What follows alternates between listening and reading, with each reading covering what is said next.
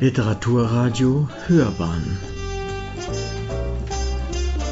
Abseits vom Mainstream Ich wollte Sie sehr herzlich begrüßen zur Michael-Ende-Tagung. Mein Name ist Christiane Rabe. Ich bin die Direktorin der Internationalen Jugendbibliothek und begrüße Sie sehr, sehr herzlich zu der wissenschaftlichen Tagung zum Leben und Werk von Michael Ende. Es ist ja ein interessantes Phänomen, dass Michael Ende einer der meistgelesenen Autoren überhaupt ist, der letzten Zeit, aber auch der letzten Jahrzehnte, dass so etwas wie die unendliche Geschichte, die letztes Jahr äh, anlässlich des 90. Geburtstages von Michael Ende neu herauskam, Bestsellerlisten gestürmt hat, die Verfilmung von Jim Knopf. Knopf 2018 war ein großer Erfolg. Michael Ende wird gelesen, wird gelesen. Es gehört zu unserem kinderliterarischen Gedächtnis dazu.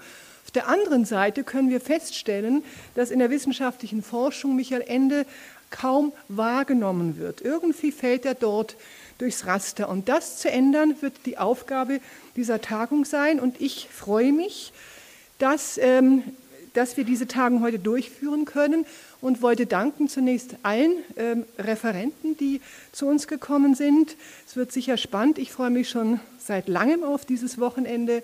Ich danke meiner Kollegin Jutta Reusch, die die Tagung organisiert hat und inhaltlich betreut. Danke auch meiner Kollegin Petra Wörsching für die Organisation.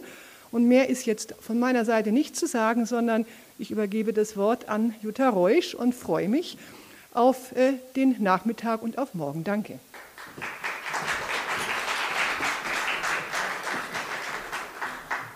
Herzlich willkommen zur Michael-Ende-Tagung in der Internationalen Jugendbibliothek. Ja, im vergangenen Jahr 2019 hätte Michael Ende seinen 90. Geburtstag gefeiert und in der Internationalen Jugendbibliothek wurde ein Teilnachlass Endes mit Mitteln der Deutschen Forschungsgemeinschaft erschlossen.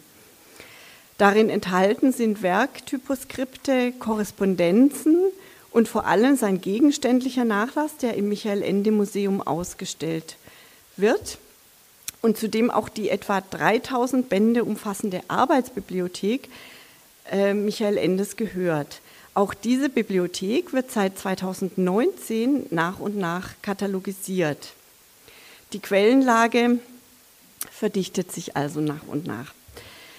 Anlässlich der Nachlasserschließung findet nun diese Tagung statt für die auch schon Nachlassmaterialien ausgewertet wurden und äh, die dazu beitragen soll, wie Frau Rabe schon sagte, die Aufmerksamkeit der literaturwissenschaftlichen Forschung auf ein Werk zu lenken, das nach wie vor weltweit gelesen wird, in der Literaturwissenschaft jedoch nur zögerlich rezipiert wird.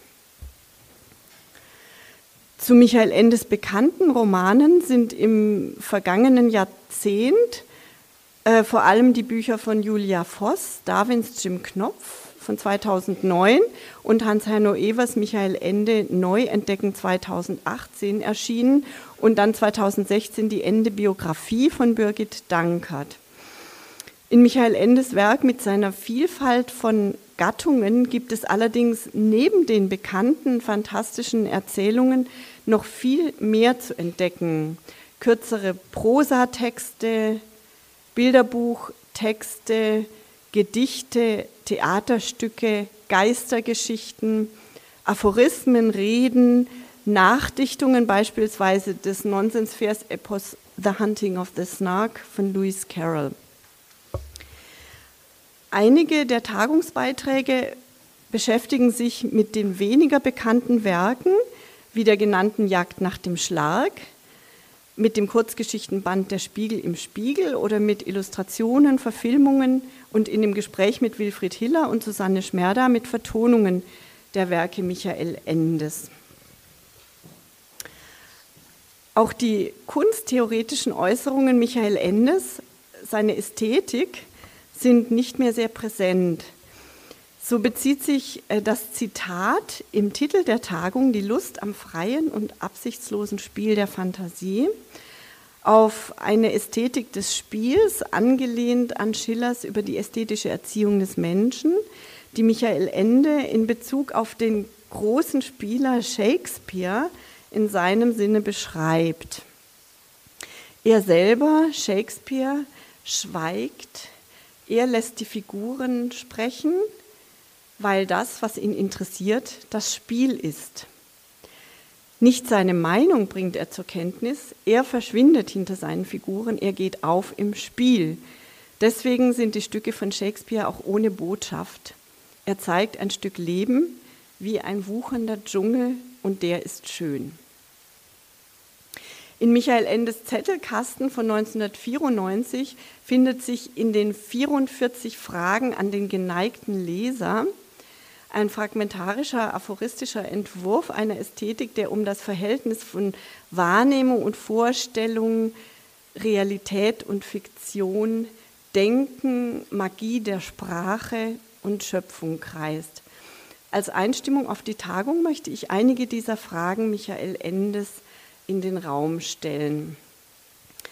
Gibt es eine Stadt namens Moskau, so wie Tolstoi sie beschreibt, eine Stadt namens Berlin, von der Fontane erzählt, eine Stadt namens Paris, wie Maupassant sie schildert, wirklich oder hat es sie jemals gegeben?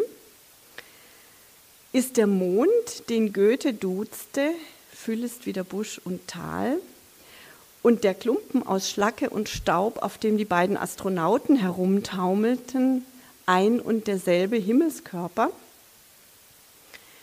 Wenn unsere Vorstellungen von der Wirklichkeit sich ändern, ändert sich dann auch die Wirklichkeit? Können Sie etwas denken, wofür es kein Wort gibt? Wenn ich das Wort Baum in Morseschrift, in gotischen Lettern, in Blindenschrift und in chinesischen Ideogrammen vor mir sehe, aber dieser Schriften unkundig bin, muss ich da nicht annehmen, es handle sich um ganz verschiedene Dinge. Halten Sie es für möglich, dass Gott, wie die Kabbala lehrt, die Welt aus 22 Buchstaben und 10 Zahlen schuf? Wo geschieht das, was zwischen einem Leser und seinem Buch vorgeht? Was tun die Personen in einem Buch, wenn es gerade niemand liest? Gehört die Bibel, die von Engeln, Dämonen und Wundern berichtet, zur fantastischen Literatur? Ja, und damit wünsche ich uns allen eine spannende Tagung und übergebe jetzt an Professor Markus May, der freundlicherweise die Moderation für heute übernommen hat. Vielen Dank, Herr May.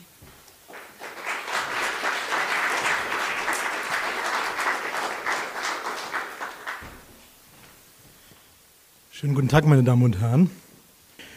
Es ist mir eine große Freude, Ihnen heute einige Referenten vorstellen zu dürfen und auch die Diskussion zu leiten, wie Sie schon von Frau Rösch gehört haben.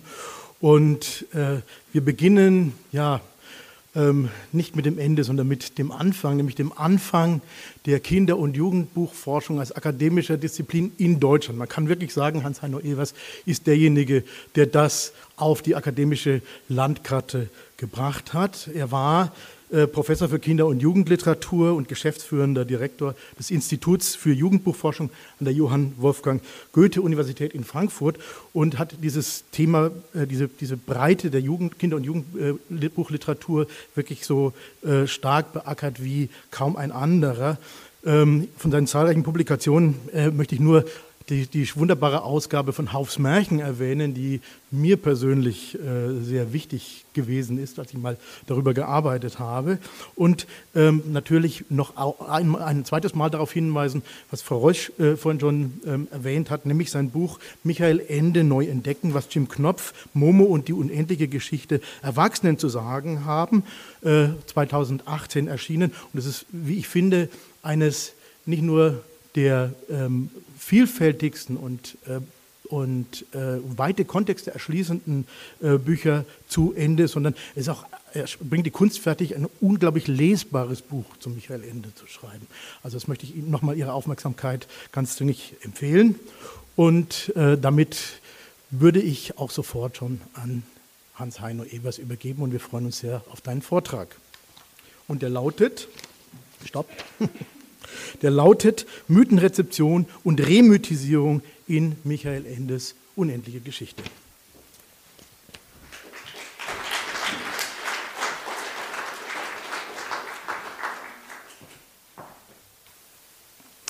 Ja, meine Damen und Herren, vielen Dank an die Leitung des Hauses für die Einladung zum Vortrag. Vielen Dank für die Würdigung, lieber Markus. Äh, ich denke immer, du sprichst über eine andere Person, aber ähm, anscheinend nicht. Ich beginne mit einer Einleitung und war äh, etwas besorgt, ob ich Ihnen jetzt alles das wiederhole, was Frau Reusch schon gesagt hat. Es überschneidet sich aber nur geringfügig. Äh, denn äh, ich dachte mir, als Eröffnungsvortrag darf ich einen äh, Rückblick werfen auf ein Jahr 2019, 2019, dass der 90. Geburtstag von Michael Ende fiel und das von verschiedenen Seiten als Michael Ende Jahr apostrophiert worden ist.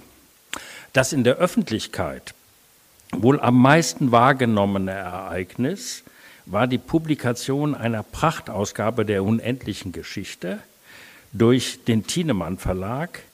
Äh, die Ausgabe war mit zahlreichen Schwarz-Weiß-Illustrationen, äh, Zeichnungen des äh, Malers Sebastian Meschenmoser versehen. Entscheidender aber war der in dieser Ausgabe integrierte ganz- oder doppelseitige Bilderzyklus äh, desselben Künstlers, nämlich Sebastian Meschenmoser, dessen Vorlage 50 großflächige Ölgemälde bildeten. Und ich hatte das Vergnügen, diese Ölgemälde in einer Ausstellung von Lesart in Berlin zu sehen. Und ich muss Ihnen gestehen, dass die Prachtausgabe weit hinter dem zurückbleibt, was man angesichts der Originale erleben darf. Ausstellung Meschenmoser ist es meines Erachtens gelungen, der literarischen Vorlage ein Bildkosmos an die Seite zu stellen, der sich sowohl von deren wenig überzeugender Verfilmung als auch von den Bildwelten der Tolkien-Verfilmungen absetzt. Meschenmosers Bilderzyklus vermochte es, sowohl die Bedeutung der unendlichen Geschichte wie auch deren Eigenständigkeit im Kontext der Geschichte der Fantasy ein weiteres Mal klar und herauszustellen. Das Endejahr hat seinen Schatten vorausgeworfen und jetzt erwähne ich einige Dinge, die schon einmal gerade erwähnt worden sind. Und so setzte bereits einige Zeit davor eine erneute Beschäftigung mit Leben und Werk Michael Endes ein. Ich übergehe an dieser Stelle die erwähnten Publikationen zur Biografie, äh, die von Birgit Dankerts 2016 erschienene Darstellung und den 2019 erschienene Romanbiografie von Charlotte Roth. Äh, das sind die beiden Publikationen, die großen Publikationen zur Biografie Michael Endes. Den Beginn einer neuerlichen Auseinandersetzung mit dem Werk Endes markierte, wenn ich das sagen darf, meine 2015 unter dem Titel Kritische Gefolgschaft Michael Ende und die Romantik erschienene Abschiedsvorlesung aus der dann die auch bereits erwähnte Monographie hervorgegangen ist. Wenn ich mich recht erinnere, habe ich eine Kurzfassung meiner Abschiedsvorlesung hier in diesem Saal äh, geboten. Äh, ne? Ja, hätte ich ja auch schreiben müssen, aber fällt mir jetzt ein. Äh, Im selben Jahr erschien Volker Wedekings Buch Michael Ende, der Fantasy-Autor und seine Filme, wo die Filme allerdings fast gar nicht vorkommen. Erwähnenswert ist an dieser Stelle noch Christine Lötschers ein wenig versteckte Auseinandersetzung mit der unendlichen Geschichte in ihrer bereits 2014 erschienenen Monographie Das Zauberbuch als Denkfigur. Das Erscheinen eines Sammelbandes, äh, von mir herausgegeben, wie die Publikation der Ergebnisse zweier Tagungen, also auch dieser Tagung, die stehen noch aus. In jüngster Zeit gibt es einige Dissertationen und ich möchte hier eine japanische Arbeit erwähnen. 2013 ist sie in japanischer Sprache erschienen, Übernahme und Wiederbelebung der romantischen Poesie in der unendlichen Geschichte. Der Autor ist äh, Yoshitaka Ishida. Äh, ich habe ihn noch konferiert, er war zwei oder dreimal hier in der IJB, aber nicht als Stipendiat, soweit er mir äh, das mitteilte. Dann gibt es die theaterwissenschaftliche äh, Dissertation von Flo, Floriana Seifert von 2019 mit dem Titel Michael Endes Triadische Eskatologie, die Spielverderber, der Rattenfänger und Momo. Ähm, Frau Seifert ist auch hier im, im Publikum. Ähm, dann wäre zu erwähnen, an der Universität Konstanz schreibt Anna Braun an einer mal, bildungstheoretischen oder didaktischen Arbeit über Michael Ende und äh, wie ich dem Tagungsprogramm entnehme und wie ich sie gerade kennengelernt habe, äh, ist Eva Maria Kleitsch, arbeitet über die Ästhetik des Autors in einer Dissertation hier an der LMU, wie ich äh, vermute. Also es scheint mir nicht unangebracht zu sein, von einem gewissen Aufschwung der Michael-Ende-Forschung zu sprechen. Ein gemeinsamer Charakterzug aller mir bekannten neueren Zugriffe besteht darin, dass sie auch dort, wo sie sich mit Kinder- und Jugendliterarischen Werken des Autors befassen, diese nicht als Kinder- und Jugendliteratur thematisieren. Es geht nirgendwo um deren potenzielle Eignung für junge Leser, welcher Altersstufe auch immer, sondern darum, was diese Werke kompetenten und das heißt in der Regel erwachsenen Lesern zu sagen haben. Mit anderen Worten, es geht um Michael Ende als Erwachsenenautor. Als solcher, als Autor für Erwachsene, wird er in den allgemeinen Literaturgeschichten, die Bundesrepublik betreffend, in der Regel nicht erwähnt. Ich, als Beispiel führe ich den zwölften Band von Hansas Sozialgeschichte der deutschen Literatur von 1992 an. Äh, Ende taucht mit keinem Wort dort auf. Sollte dennoch einmal sein Name fallen, äh, dann in der Rubrik Bestseller. Äh, und äh, Michael Ende würde, so Ralf Schnell in seiner Geschichte der Literatur der Bundesrepublik, würde, Zitat, mit seinen märchenhaften Fantasy-Romanen Momo und die unendliche Geschichte, Achtung, wie die Heftchenserien, ein verbreitetes Bedürfnis nach Spannung und Ablenkung, Wärme und Glück befriedigen. Was soll man dazu sagen? Ich schlage als Reaktion vor, welche Hochschätzung von Heftchenserien. Dass er sie auf die gleiche Ebene wie die unendliche Geschichte hebt, das war mit Sicherheit nicht beabsichtigt. Michael Ende als Erwachsenenliterat fokussieren heißt nicht zuletzt auch, dessen erwachsene literarische Werke neu in den Blick zu nehmen. Diese sind durch den weltweiten Erfolg der bislang vorwiegend als Kinderliteratur eingestuften Hauptwerke Momo und die unendliche Geschichte ein Stück weit im Schatten geblieben. Hier geht es in erster Linie um die Sammlungen Der Spiegel im Spiegel von 1984 und Das Gefängnis der Freiheit von 1992, wie auch um die zahlreichen Dramentexte und Opernlibretti. Mit letzteren, den Opernlibretti, hat sich bereits seit längerem der Münsteraner Germanist Gunther Reis in enger Zusammenarbeit mit Wilfried Hiller befasst, während sich der bereits erwähnte Stuttgarter Germanist Volker Wedeking den späten Erwachsenenerzählungen, den fantastischen Erzählungen zugewandt hat in seiner Publikation. In diesem Zusammenhang wären die publizistischen Aktivitäten des E-Book-Verlags hockebooks.de zu nennen, die das umfangreiche erwachsenenliterarische Werk wieder zugänglich gemacht haben. Und zwar seit längerem schon. 2019 hat dieser Verlag die Sammlung Das Gefängnis der Freiheit auch in Buchform auf den Markt gebracht, äh, sodass das wieder den Lesern zugänglich ist.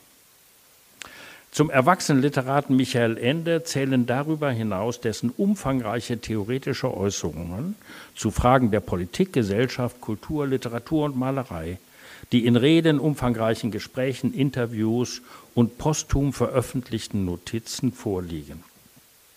Es ist das Verdienst des bereits erwähnten japanischen Germanisten Yoshitaka Ishida in seiner Dissertation, die mir in einer deutschen Zusammenfassung vorliegt, Michael Endes Auffassungen über Dichtung bzw. Poesie, insbesondere mit den dichtungstheoretischen Fragmenten des Novalis konfrontiert und damit die enorme Bedeutung dieses Frühromantikers für den Verfasser der unendlichen Geschichte sehr differenziert herausgestellt zu haben.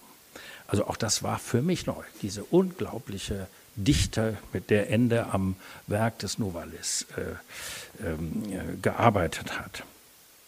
Mm. Eine Auswahl der weit verstreuten und für viele eigentlich auch gar nicht so leicht zugänglichen theoretischen Äußerungen Michael Endes ist in einem 2019 im Thiele Verlag erschienenen Band unter thematischen Gesichtspunkten zusammengestellt worden. Dessen nicht genannter Herausgeber ist Roman Hocke. Der Titel lautet Michael Ende, mehr Fantasie wagen, ein Manifest für Mutige.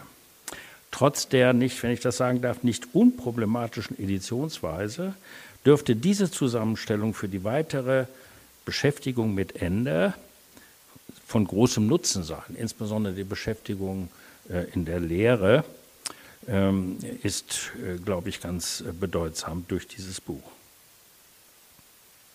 Es kann nun nicht verwundern, dass Michael Endes Opus Maximum, die unendliche Geschichte, im Zentrum der jüngsten Forschungsdiskussionen zu diesem Autor steht. Was nebenbei bemerkt einer nicht minder dringlichen Auseinandersetzung mit dem Momo-Roman äh, äh abträglich ist, in gewisser Weise. Im Übrigen eine längere Publikation zu Momo, die letzte, die ich gefunden habe, war 2000. Das sind also 19 Jahre ohne ein größeres Werk äh, zu Momo. Das steht im Übrigen, wie ich jetzt mit, mit als Editor dieses Bandes feststelle, das steht quer zur Rezeption von Momo im Ausland, das sehr erfolgreich war äh, in verschiedenen Ländern. Einzelne meiner 2018 publizierten Interpretationsvorschläge sind mittlerweile aufgegriffen und teils auch kritisch diskutiert worden, sodass von einem Ausbruch einer, wenn auch nicht lebhaften, aber doch immerhin merklichen Auseinandersetzung mit diesem Roman die Rede sein kann, dessen Gewichtigkeit von niemandem mehr in Frage gestellt wird. Wir haben es zugleich mit einem Schlüsseltext für die nähere Bestimmung des Verhältnisses des Autors zu den poetologischen Grundannahmen der Romantik zu tun. Man stößt in Texten der Romantik auf Passagen, die sich auf verblüffend direkte Weise auf die unendliche Geschichte anwenden lassen. Als Beispiel möchte ich hier nur die zwei zentralen Erzählerkommentare zu Beginn des zweiten und vierten Kapitels von E.T. Hoffmanns äh, Stück Prinzessin Brambilla nennen, 1820, 21, in denen die grundlegenden Intentionen nicht nur von Hoffmanns eigenen Erzählungen, sondern auch diejenigen des endischen Romans messerscharf auf den Begriff gebracht wird oder ins Bild gesetzt wird, was vielleicht besser ist. Die Auseinandersetzungen über die unendliche Geschichte konzentrieren sich in mehrere Aspekte, auf mehrere Aspekte. Sie betreffen zum einen die, wie ich das genannt habe, die reflexiven Züge, die Bedeutung der metafiktionalen Einschübe beziehungsweise der Metalepse, mittels derer der Roman sich über den eigenen Charakter äußert und einzelne Figuren die eigene Fiktionalität bekunden lässt. Wir haben es in meinen, in meinen Worten mit einem Fantasy-Roman zu tun, der gleichzeitig eine Theorie der Fantasy enthält. Der französische Komparatist Alain Montandon hat bereits 2001 von einem Roman gesprochen, der gleichzeitig eine Theorie der Romanlektüre darstellt. In eine ähnliche Richtung weisen die bereits erwähnten, aus jüngster Zeit stammenden Überlegungen Christine Lötschers, die in Endes Roman nicht nur eine Lektüre, sondern auch eine Buch- und Medientheorie enthalten sieht. Mit diesen Zügen rückt Endes Roman jedenfalls in die Tradition des Friedrich Schlegelschen Konzepts der progressiven Universalpoesie, womit unter anderem Romane gemeint sind, die gleichzeitig eine Theorie des Romans bieten. Ebenfalls nur angedeutet sei eine weitere an der unendlichen Geschichte und an meinen Interpretationen sich entzündende Auseinandersetzung – äh, die zu, zu erwarten ist eine neue Gattungsdiskussion über Fantastik und Fantasy, die von Bernhard Rank in einem demnächst erscheinenden großen Beitrag äh, begonnen worden ist. Den wohl wichtigsten Diskussionspunkt bildet jedoch der ebenfalls hochrangig romantisch präformierte Themenkomplex der neuen Mythologie. Mit der Herkunft der in der unendlichen Geschichte verwendeten Mythologeme aus der ägyptischen, griechischen, römischen und germanischen Mythologie haben sich bereits die frühe Dissertation von Claudia Ludwig und dann eine spätere Dissertation von Linda Müller und schließlich auch das Phantasienlexikon von Roman und Patrick Hocke befasst. Den Sprung von der rein quellenkundlichen Stoffgeschichte zur Konstitutionsgeschichte von Neomythen verdanken wir nach meiner Auffassung erst Markus Janka und Michael Stiersdorfer, hier von der LMU München, die sich in einer noch im Erscheinen begriffenen umfangreichen Studie auf die Veränderung und Umfunktionierung der antiken Mythologeme eingelassen haben und auf diese Weise zu einer, ich zitiere, gründlicheren Profilierung, insbesondere des philosophischen Gehalts von Endes neomythologischem Erzählen, Zitat Ende, gelangt sind. Darüber hinaus führen Janka und Stiersdorfers den durchaus überraschenden Nachweis, dass Michael Ende, Zitat, aufgrund seiner Überzeugung von der mythischen Grundschicht unseres Erfahrens äh, vom Geschichtenerzähler Platon, dessen Dialektik von Entmythisierung und Remythisierung übernommen hat. Zitat Ende. Platon setze nämlich den überlieferten, in seinen Augen teils hochproblematischen Mythen, Zitat, einen neuen Mythos mit eigener Bildwelt und Vorstellungskraft im Dienst des an Wahrheit und Gerechtigkeit orientierten philosophischen Erkenntnisstrebens entgegen. Eine unglaublich überraschende, äh, interessante Parallele zwischen Platon und dem grundlegenden Projekt der unendlichen Geschichte von Michael Ende. Michael Endes Geschichte lässt sich in meinen Augen als die weit ausholende Darstellung einer gelingenden Remythisierung unter den Bedingungen einer sich als mythenfeindlich missverstehenden Moderne begreifen. Damit setze ich mich in einen merklichen, wenn auch nicht absoluten Gegensatz zu vielen landläufigen Interpretationen des Romans deren Ausgangspunkt die Rahmenhandlung um den 10- bis 11-jährigen Bastian Balthasar Buchs ist, der als der eigentliche Held des Romans gilt. Es gehe im Wesentlichen um dessen psychologische Entwicklung, um die Wiedergewinnung von Selbstvertrauen und Lebensmut. Oft ist gar von einem Bildungsroman die Rede.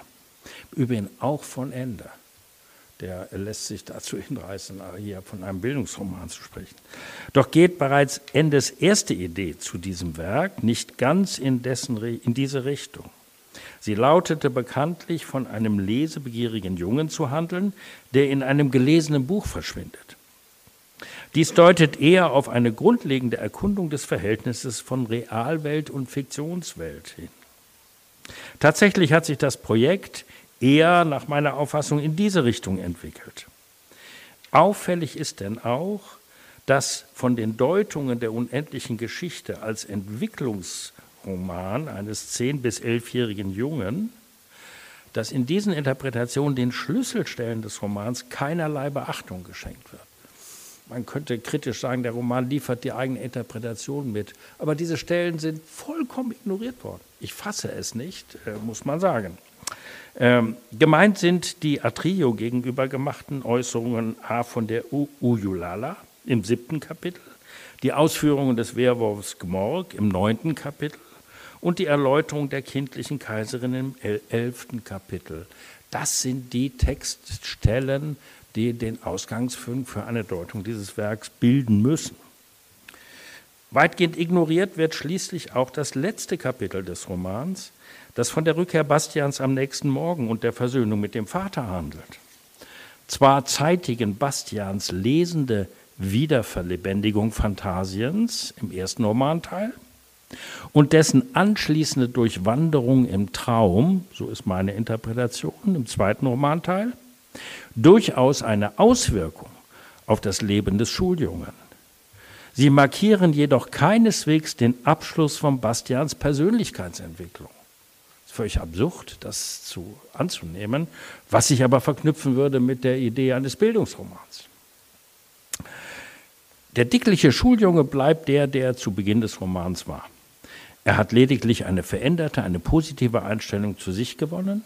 Die Fähigkeit zu lieben und die Zuneigung zum Vater besaß er eigentlich schon, die musste nur wieder entfaltet und entfesselt werden.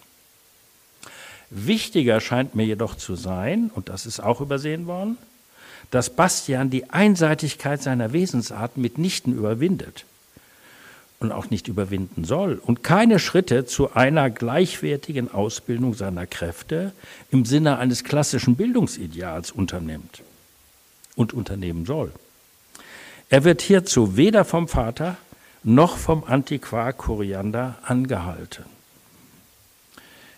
Diese sind keineswegs beschrebt, Bastians extreme Neigung zum hyperaktiven Fantasieren zu korrigieren und durch eine Förderung realitätsbezogener Einstellungen und pragmatischer Fähigkeiten auszugleichen.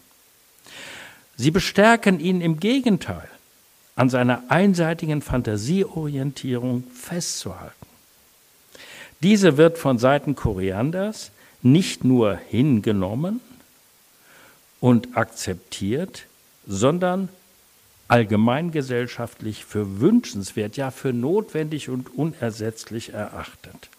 Zu Bastian bemerkt er abschließend, Sie kennen das vielleicht, Zitat, wenn ich mich nicht irre, dann wirst du noch manch einem dem Weg nach Phantasien zeigen, damit er das Wasser des Lebens bringt.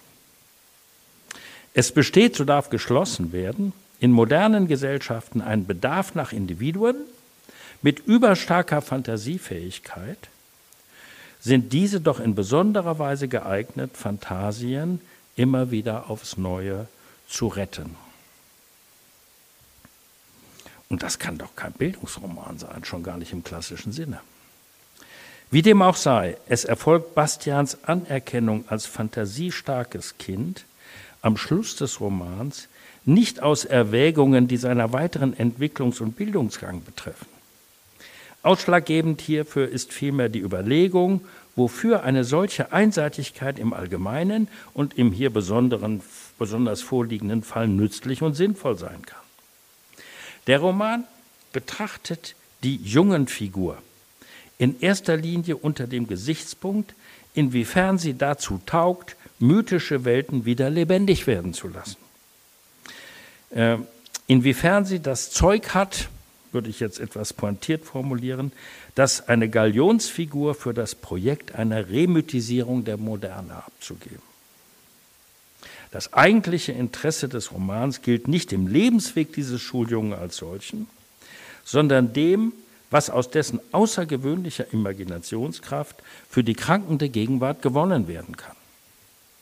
Als eigentlicher Held der unendlichen Geschichte muss deshalb nicht Bastian, sondern Phantasien angesehen werden.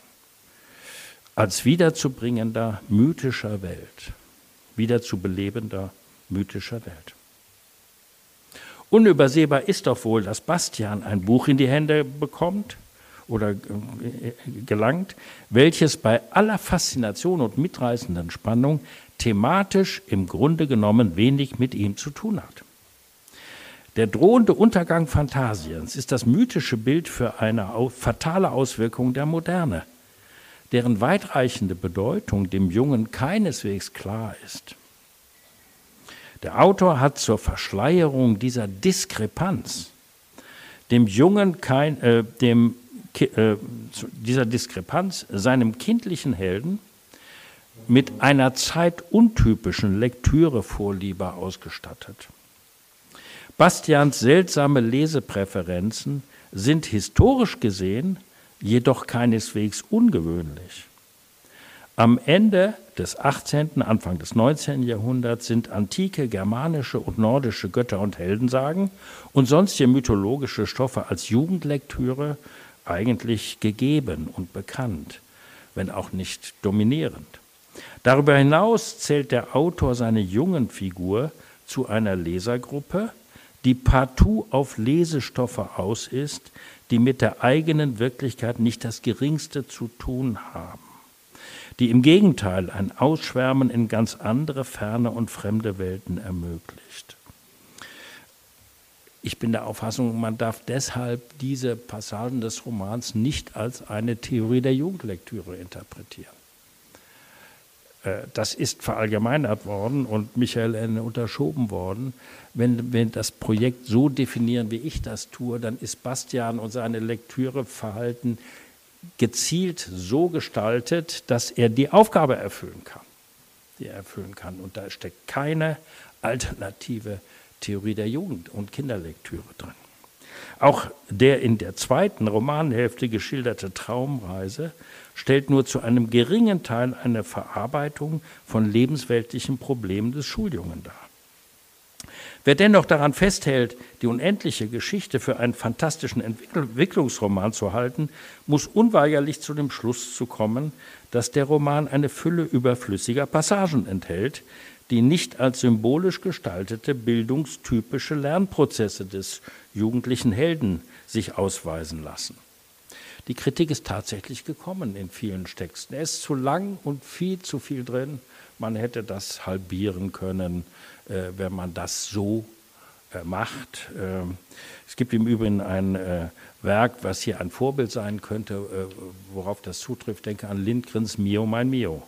Das ist ein fantastischer Entwicklungsroman, würde ich ganz, ganz deutlich sagen. Und der ist, wie soll ich ja mal sagen, nur ein Drittel so lang wie die unendliche Schir, wenn nicht noch kürzer. Warum aber bedurfte es überhaupt der Handlungsebene um den Schuljungen Bastian?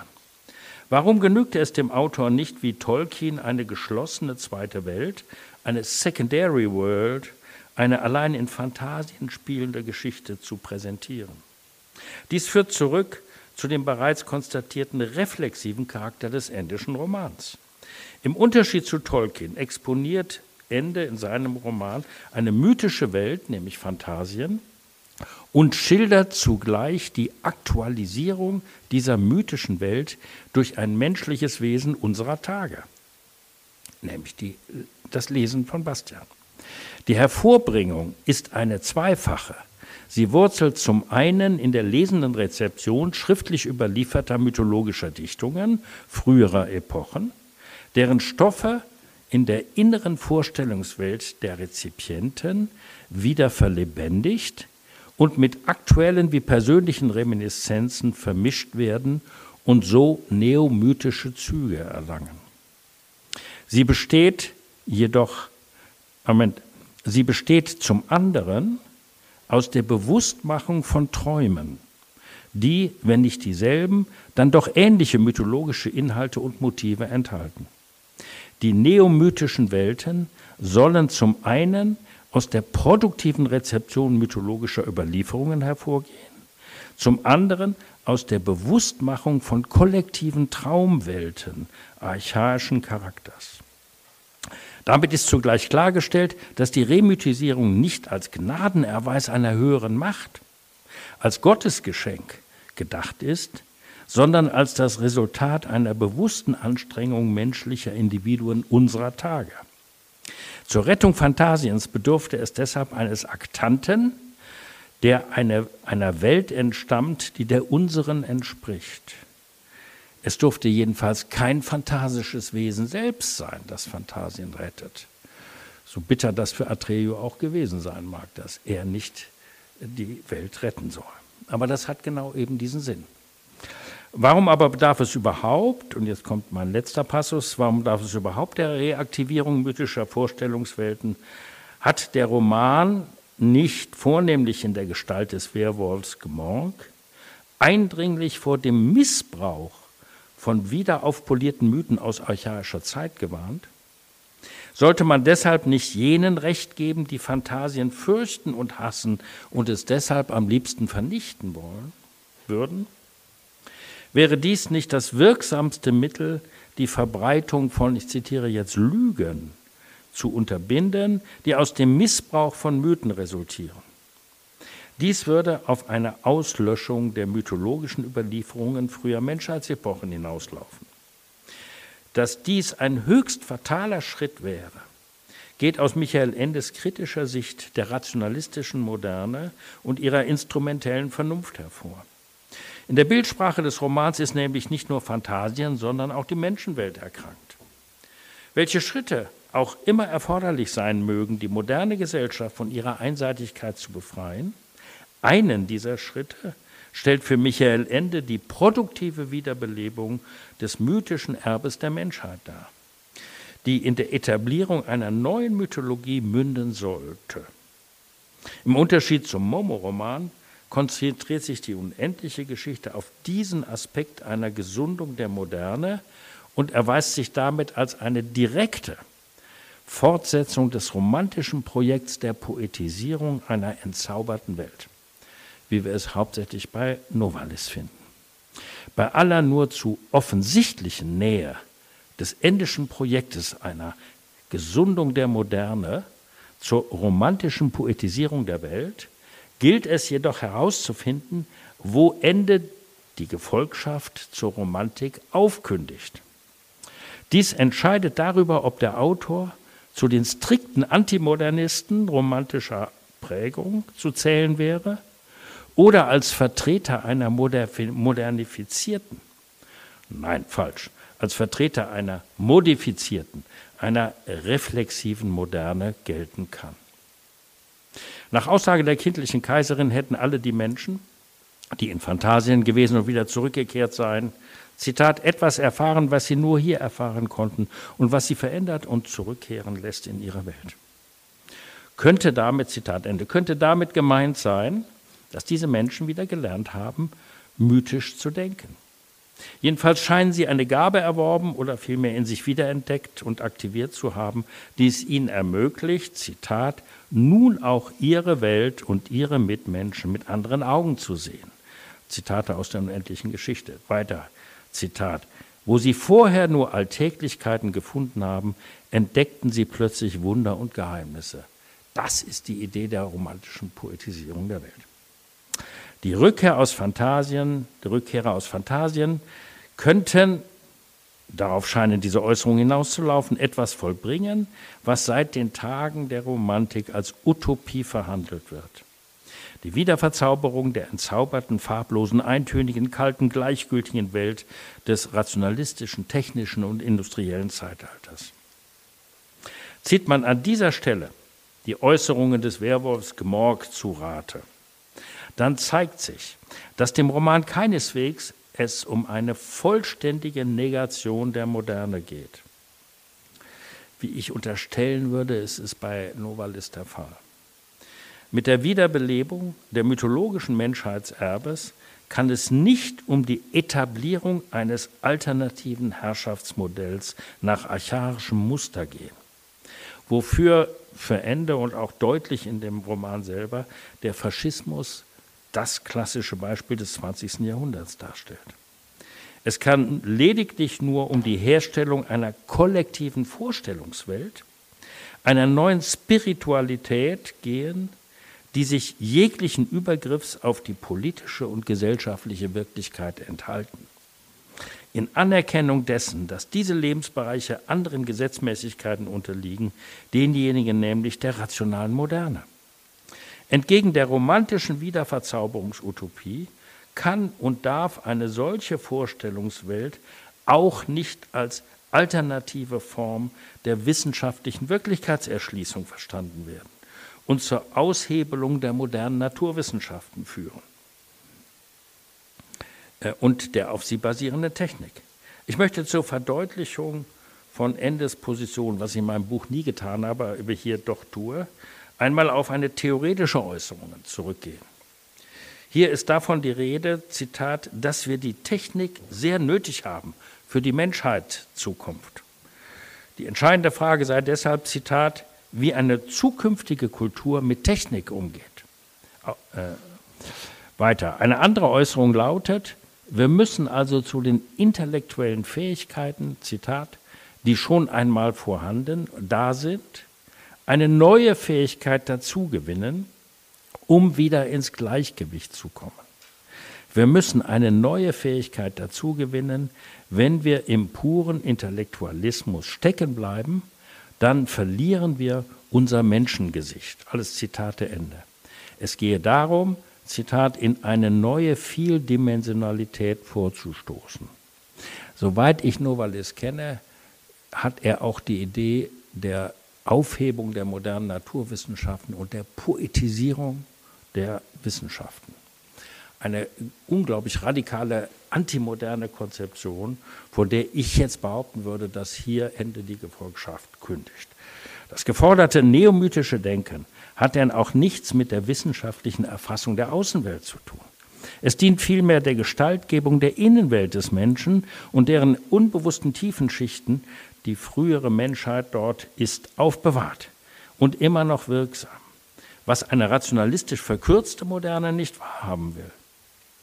Eine neomythisch erzeugte Wiederverzauberung der Außenwelt, allemal der Natur, ist nur insoweit legitim, als sie sich ihres subjektiv visionären Charakters bewusst bleibt, sich als projektive, als sie sich als projektive Veräußerung menschlicher Innenwelten weiß und sich nicht als esoterische Konkurrenz den modernen Naturwissenschaften gegenüberstellt.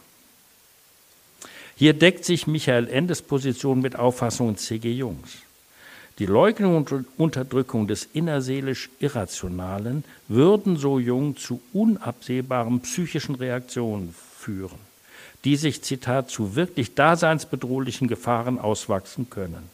Sie würden sich in, Zitat, politisch-sozialen Wahnbildungen niederschlagen, die sich aus dem unbeabsichtigten Vordringen archaischer Motive des kollektiven Unbewussten ergeben würde. Das Unbewusste sei in der Lage, Zitat Jung, mit seinem archaischen Kollektivverhalten einen gewaltigen Einfluss auf das Bewusstsein auszuüben. So gilt Jung beispielsweise der Erste Weltkrieg mit seinen schrecklichen Gemetzeln als Explosion und Empörung, Zitat, Empörung der unbewussten destruktiven Kräfte der Kollektivpsyche.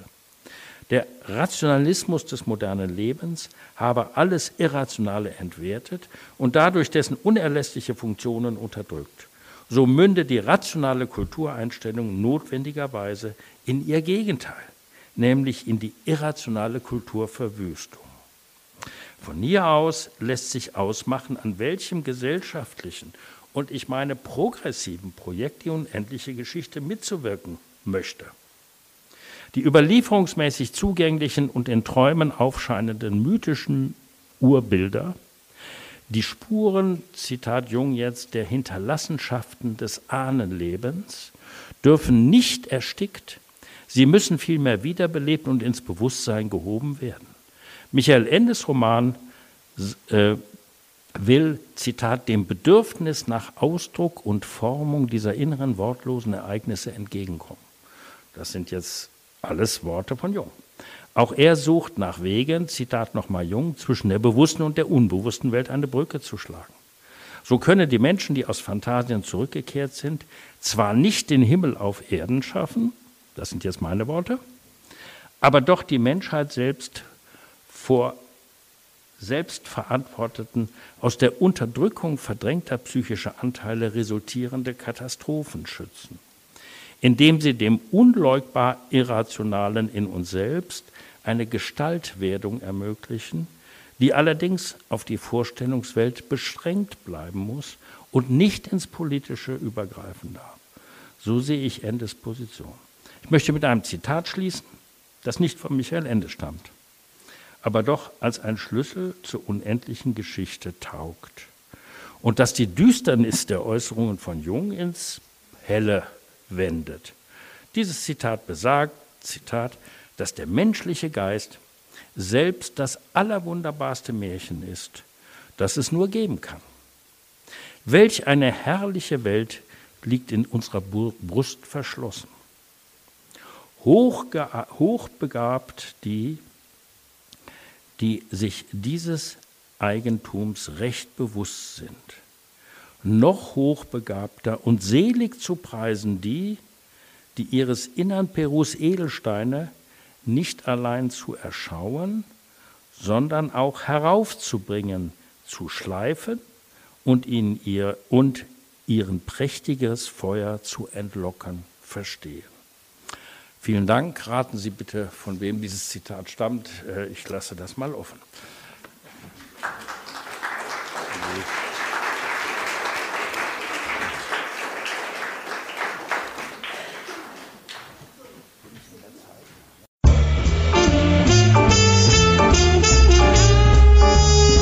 Literaturradio Hörbahn Abseits vom Mainstream.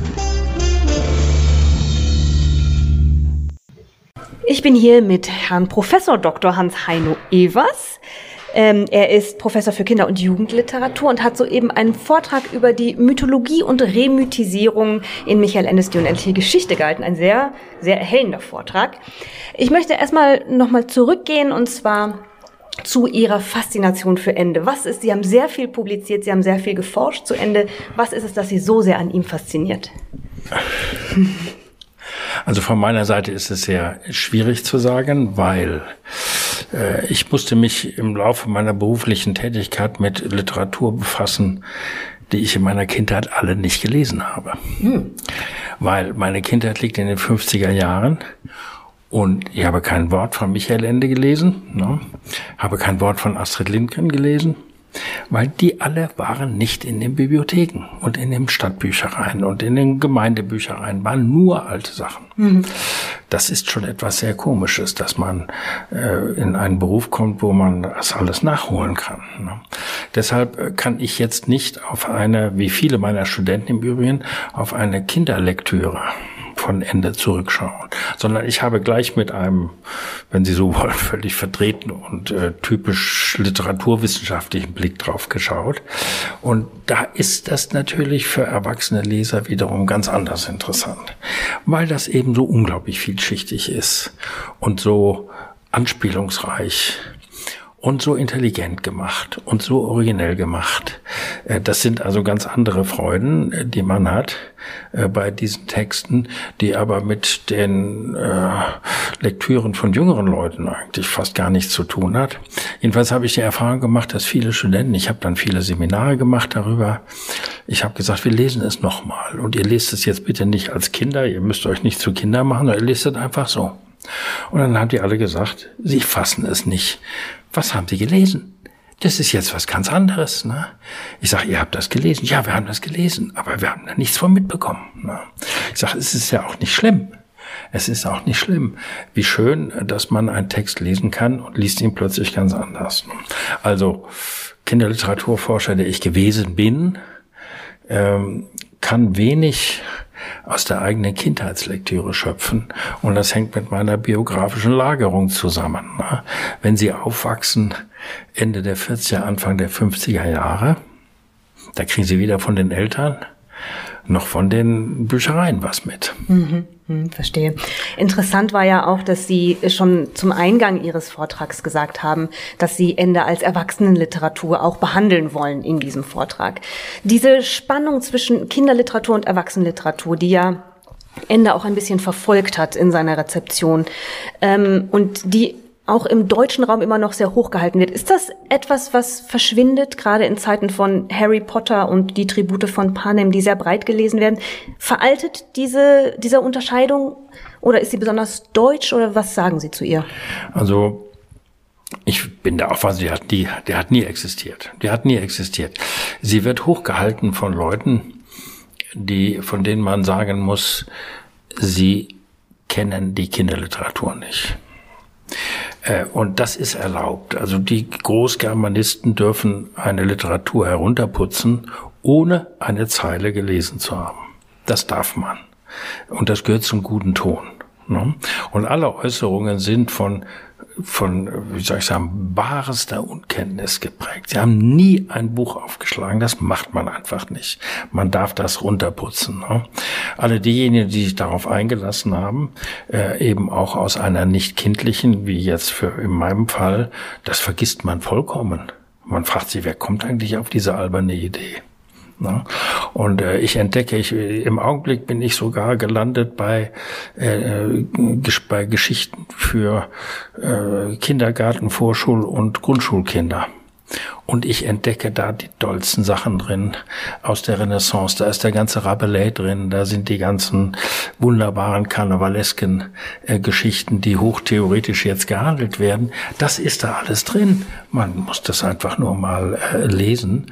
Äh, und ähm, das ist so ein Punkt. Ja, äh, warum viele rätseln darüber? Natürlich bricht das auf. Das bricht auf. Äh, bei vielen. Aber äh, wenn man so die Standardäußerungen der Großkopfheten bis hin zu Reich Ranitzky liest, äh, dann ist das schon seltsam. Ich möchte noch eine Frage stellen, ähm, die in die unendliche Geschichte reingeht.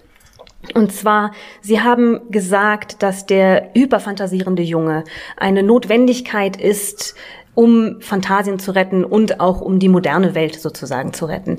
Ich wollte Sie fragen nach dem Motiv des Vergessens, das ja sehr zentral ist im zweiten Teil der Geschichte. Richtig. Dass das ja. Hyperfantasieren quasi auch zum absoluten Realitätsverlust oder zum sich verlieren führt. Ja. Wie würden Sie das einordnen in diesem Kontext? Das ist der Punkt, also der zweite Teil gehört zu den ungelesenen Teilen dieses Romans. Zu Unrecht. Na? Äh, zu Unrecht. Und äh, ich bin der Auffassung, ähm, äh, und ich habe das ja mehrfach angedeutet, dass ähm, das Fantasieren, das Ausgestalten äh, alle dieser Bilderwelten, dass das eine ambivalente Sache ist. Und dass er nicht das Erstaunliche, das Großartige von Ende ist, dass er diese gesamte Ambivalenz gestaltet. Und äh, diese Ambivalenz nimmt natürlich zu. Äh, gegen Ende wird sie geradezu bedrohlich, ne, identitätsbedrohlich. Und man könnte vielleicht sagen, dass der zweite Teil und der Schluss mit diesem Vergessen und diesem Identitätsverlust, dass das der wirklich aktuelle Teil ist der heute bei der überbordenden, äh, fantastischen Bilderwelt, die wir in allen Medien haben, dieser zweite Teil ist das Aktuelle und nicht die äh, dominierende Idee der Rettung Phantasiens. Man könnte sagen, die Computerwelten brauchen wir heute nicht retten. Die sind schon überall da, äh, sondern äh, wir müssen die Ambivalenz der Geschichten betonen. Ne? Und äh, so würde ich das mit Blick auf den Schlussteil äh, sagen. Das hätte ich vielleicht noch stärker ausführen müssen, aber Gut. Also alles eine Frage der Balance. Ja, danke. Herr Evers, ich danke Ihnen herzlich und auch vielen Dank für den erhellenden Vortrag.